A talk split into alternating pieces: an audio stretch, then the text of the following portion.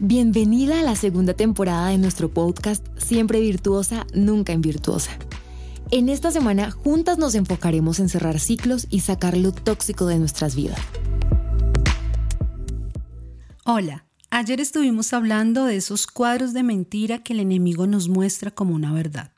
Debes estar decidida a dejar todo lo que Dios nos va a mostrar en estos días. Mi oración es que tus ojos y tus oídos espirituales sean abiertos para ver y escuchar correcta y atentamente la voz de Dios. Hoy hay una historia fascinante de una mujer que perdió todo y aún teniendo la oportunidad de marcar la historia, la desperdició. El libro de Ruth habla de una mujer que la verdad nunca la mencionamos mucho y es Orfa. su significado o su nombre significa testaruda cerviz o duro de cerviz. Tremendo significado. Quiero que hoy dejes volar tu imaginación y me acompañes en cómo me imagino su historia. Una mañana estaba en la plaza central de su pueblo de Moab. De repente, ella vio una familia que no parecía ser de esa ciudad. Eran como extranjeros. Era una pareja y dos hijos, y uno de ellos cautivó especialmente su atención. Pasaron los días y los veía más constantemente en su tierra. Un día empezaron a hablar y nació una linda amistad, un sentimiento. Cada vez se hacía más fuerte. Un día, esa familia extranjera se convirtió en su familia. Dejó de ser una mujer soltera a una mujer de familia. Cada año crecía más el sentimiento. Ella aprendió a conocer un nuevo Dios que esta familia le mostraba.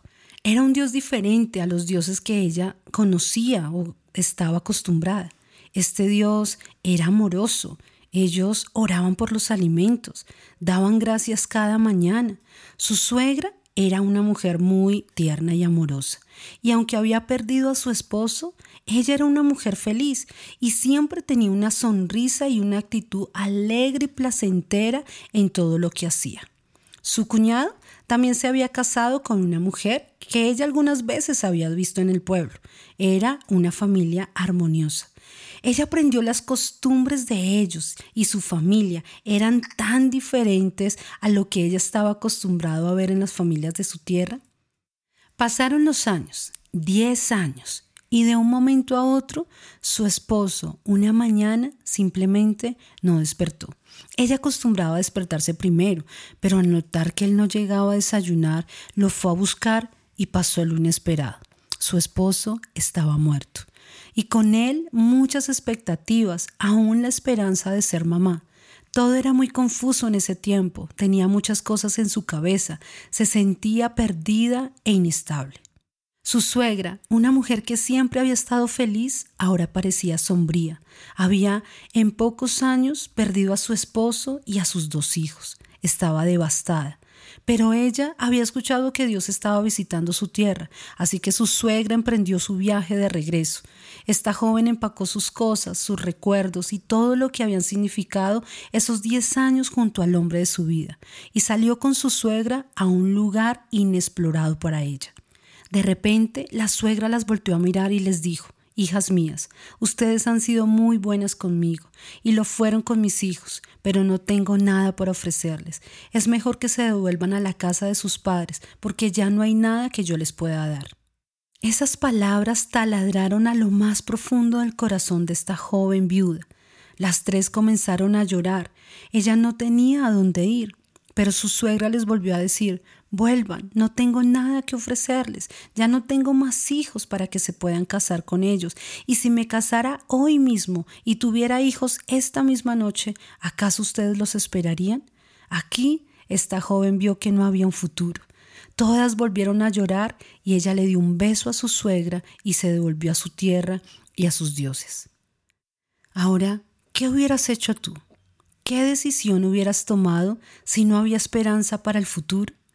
Quizás hubiéramos hecho lo mismo. Es más, yo creo que yo hubiera hecho lo mismo. ¿Sabes qué fue lo que ella aceptó? Y es algo tan tóxico y que está latente en nuestras vidas siempre, y es el temor. Voy a decirte lo que significa la palabra temor. Temor es escapar de lo que se considera arriesgado, cuando se sospecha de un daño futuro. ¡Wow! Orfa dejó a su suegra porque ella tuvo miedo de su futuro. Era arriesgado, claro que sí, era ir a una tierra que ella no conocía, era ir tras un Dios que ella no conocía, era normal que ella sospechara de que podría sufrir un daño más adelante, pero ella aceptó el temor y esto trajo consecuencias funestas a su vida. Ahora volvamos al 2020. Siempre hemos visto a Orfa como la infiel, pero no la había visto como la temerosa. ¿Será que tú has escapado de cosas porque tienes temor al futuro? ¿Cuántas cosas has perdido porque has escapado? Entonces, lo primero que quiero enseñarte es que el temor hizo que ella se devolviera a la esclavitud de sus dioses. Dios me llevó a ver cuánto temor tuvo Orfa para que con un beso dejara a la mujer que le había enseñado tantas cosas. Leamos lo que dice Romanos 8 del 15 al 17.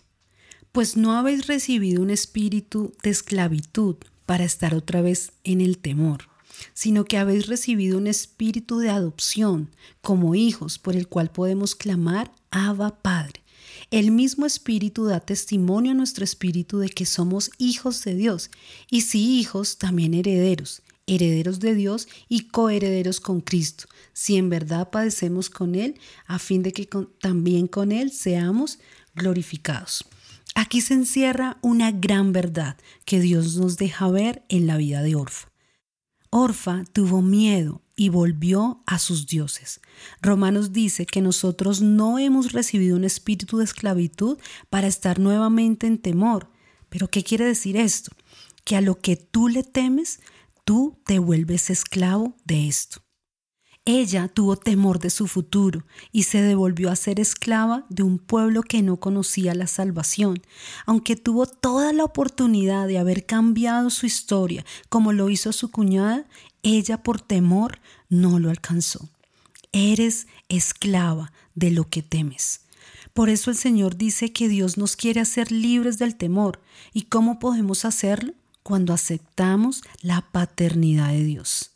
Noemí, la suegra, las había adoptado como hijas. Ruth aceptó la paternidad del Dios de Israel. Orfa no lo entendió. Dice que Dios nos ha dado un espíritu de adopción por el cual podemos clamar, decir, gritar, papá Dios. Aquí hay un contraste entre el espíritu del temor y el espíritu de adopción. ¿Será que estás atrapada en tus miedos? ¿Será que has huido porque no estás segura? ¿A qué le estás huyendo? Lo segundo es que ella perdió todo por temor. Orfa perdió todo por escapar, por aceptar el temor, por consentir el temor en su vida. El temor se camufla en nuestras vidas muy sutilmente que casi podemos convivir con él a diario. En un podcast más adelante hablaré de la cuñada, de Ruth, pero hoy solo te diré que Ruth decidió quitar el temor y arriesgarse a enfrentar ese futuro incierto y su vida fue totalmente transformada. Esa hubiera sido también la historia de Orfa, pero no. Ella después de ese beso desapareció por completo de la historia y es como si nunca hubiera existido. Cuando estudio la historia narrada en este libro de Ruth, ¿sabes qué vi? En la familia de Noemí habían dos hombres solteros que podían redimir a estas dos mujeres. Había un hombre que hubiera sido la redención de Orfa, pero ella por temor perdió la oportunidad. ¿Por qué dos hombres solteros y dos de la familia de Noemí? ¿No les parece que no era casualidad? Tal vez ese hombre estaba ahí para ella, pero ella prefirió huir. Recapacitemos hoy ¿Cuántas cosas hemos perdido por el temor? ¿Cuántas oportunidades las has dejado pasar porque has estado huyendo? Dios tiene tantas cosas para nosotras, pero a veces las perdemos por ese momento que es todo borroso. Nunca tomemos decisiones trascendentales llevadas por el temor. El antídoto del temor es la paternidad. No hemos recibido el espíritu de temor, sino de adopción y esa adopción se da por el amor. La Biblia nos enseña que el perfecto amor de Dios echa fuera el temor. Mira, yo perdí muchas oportunidades en muchas ocasiones a causa del temor, pero cuando conocí la paternidad de Dios, fui totalmente transformada. Dios es un Padre amoroso.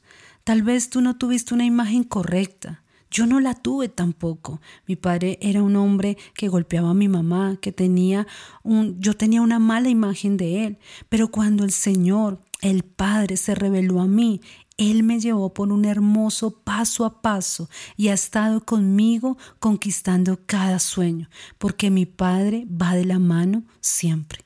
Quiero dejarte con esto. Cuando sientas miedo, cuando sientas temor, quiero que tengas esta imagen nítida en tu mente. Dios se para a tu lado. Él es grande y te toma de la mano.